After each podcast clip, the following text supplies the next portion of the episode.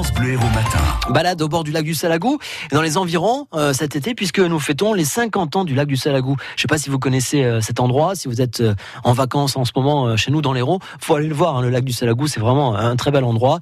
Philippe Monté et Philippe Martin, qui est spécialiste du Salagou, il connaît le lieu par cœur. bah voilà, vous font visiter pendant les vacances ce lieu. Où est-ce que vous vous trouvez exactement, Philippe? Alors aujourd'hui, nous avons pris la direction de la ferme de la Lieude, et j'allais presque dire, Philippe Martin, que nous sommes à la barrière de péage local. Alors, euh, vous vous rappelez des Gaulois, enfin on n'était pas là, mais on en a beaucoup appris, et de plus en plus d'ailleurs grâce à nos amis archéologues. Et là, on va traiter de paléontologie, hein, c'est-à-dire euh, de la vie très très ancienne des fossiles, hein, par exemple. Bon, mais dès les Gaulois, cet itinéraire préhistorique, proto-historique, et, qui est devenu euh, au Moyen Âge la route de Vieille Toulouse, qui faisait d'est en ouest, de Montpellier à Toulouse, qui était une voie primordiale d'accès parce qu'après il y avait trop de collines, d'escarpements rocheux, et c'était la Lieude, donc la ferme de la Lieude, euh, habitée par la famille Ollier depuis euh, très très longtemps, et ben c'était le péage. Donc vous passiez, un homme, paf, il payait euh, tant tant d'impôts hein, sur le passage pour aller vers l'autre diocèse.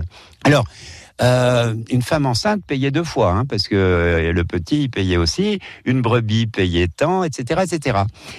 Mais le plus important en ce qui concerne la paléontologie, la science des fossiles, du vivant à travers euh, l'éternité euh, universelle, c'est que lors de travaux au début des années 70 euh, sur cette petite route aujourd'hui, eh bien, les paléontologues ont découvert une dalle imprimée par des empreintes fossiles de reptiles pré-mammaliens, alors ça veut dire avant les mammifères, vous savez que les oiseaux sont toujours des dinosaures aujourd'hui. Hein euh, ça, il faut lire les journaux, hein, ça vient de sortir. Hein enfin non, on le savait depuis longtemps, mais on n'osait pas le dire.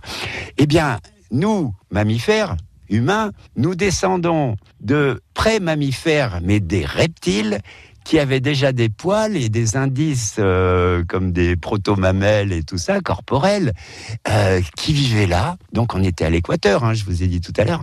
Euh, et puis ils ont découvert 900 empreintes grosses, alors comme des petites mains de salamandre actuelles ou de tritons mais aussi d'énormes reptiles qui étaient aussi gros que des éléphants actuels. Bon, des mochopopus, ont alors les noms latins, c'est très compliqué.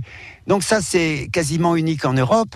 D'autant plus que lors de l'exploitation d'uranium euh, à 2 km d'ici, hein, sur l'ancienne mine de la Kojima, on a trouvé aussi des équivalents. Alors aujourd'hui, c'est pratiquement détruit. C'est pas une animation euh, culturelle pour les, passagers. Enfin, les passants, on devrait la recouvrir au plan scientifique. Mais le magnifique musée de l'Odève que nous avons inauguré l'année dernière avec les, les institutionnels euh, parisiens, les ministères, tout ça, eh bien, on a une recomposition de toutes ces plaques euh, euh, plus que géologiques, paléontologiques, avec des collections archéologiques. C'est peut-être le, pour cette petite ville le deuxième musée de France qui parle de géologie, d'archéologie, de paléontologie après le, musée de Toulouse. C'est énorme hein, pour notre micro-région euh, lodévoise et clermontaise et bédaricienne, puisque ça fait partie aussi du Philippe Martin, qui est spécialiste du lieu, le lac du Salagou qui fête ses 50 ans.